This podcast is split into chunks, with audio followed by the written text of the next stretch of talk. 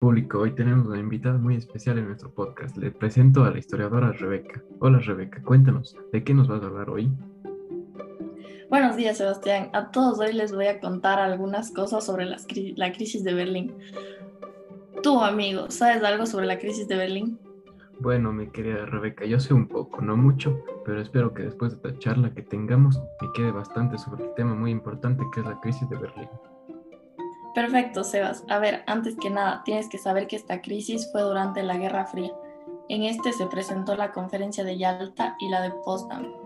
Muy interesante estos puntos que me cuentas. Y te hago una pregunta. ¿En esta crisis se firma algún tratado?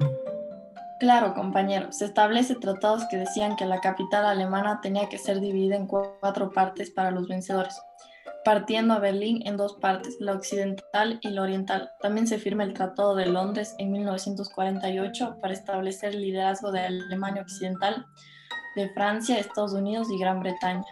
Muy interesante esta parte, compañera, no me la sabía. Yo recuerdo algo sobre una moneda nueva, no sé si entra aquí.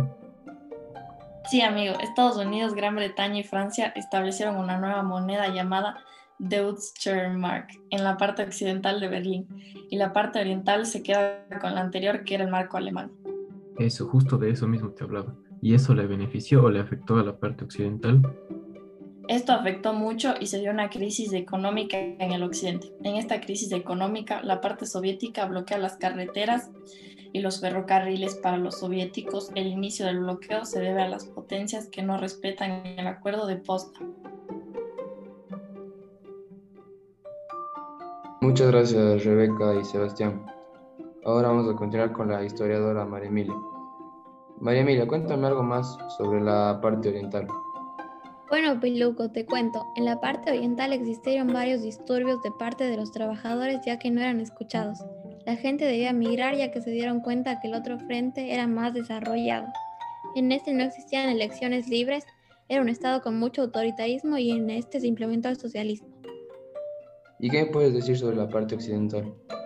En la parte occidental la gente salía adelante y todo se llevaba por la paz.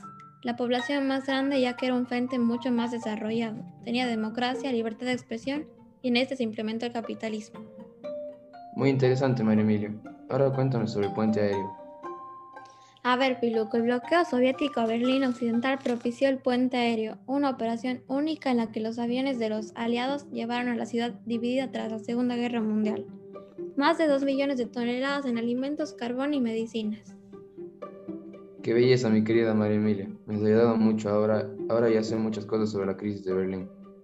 Qué bueno, amigo. ¿Ahora crees que me puedas decir un, un resumen sobre la crisis de Berlín? Con mucho gusto.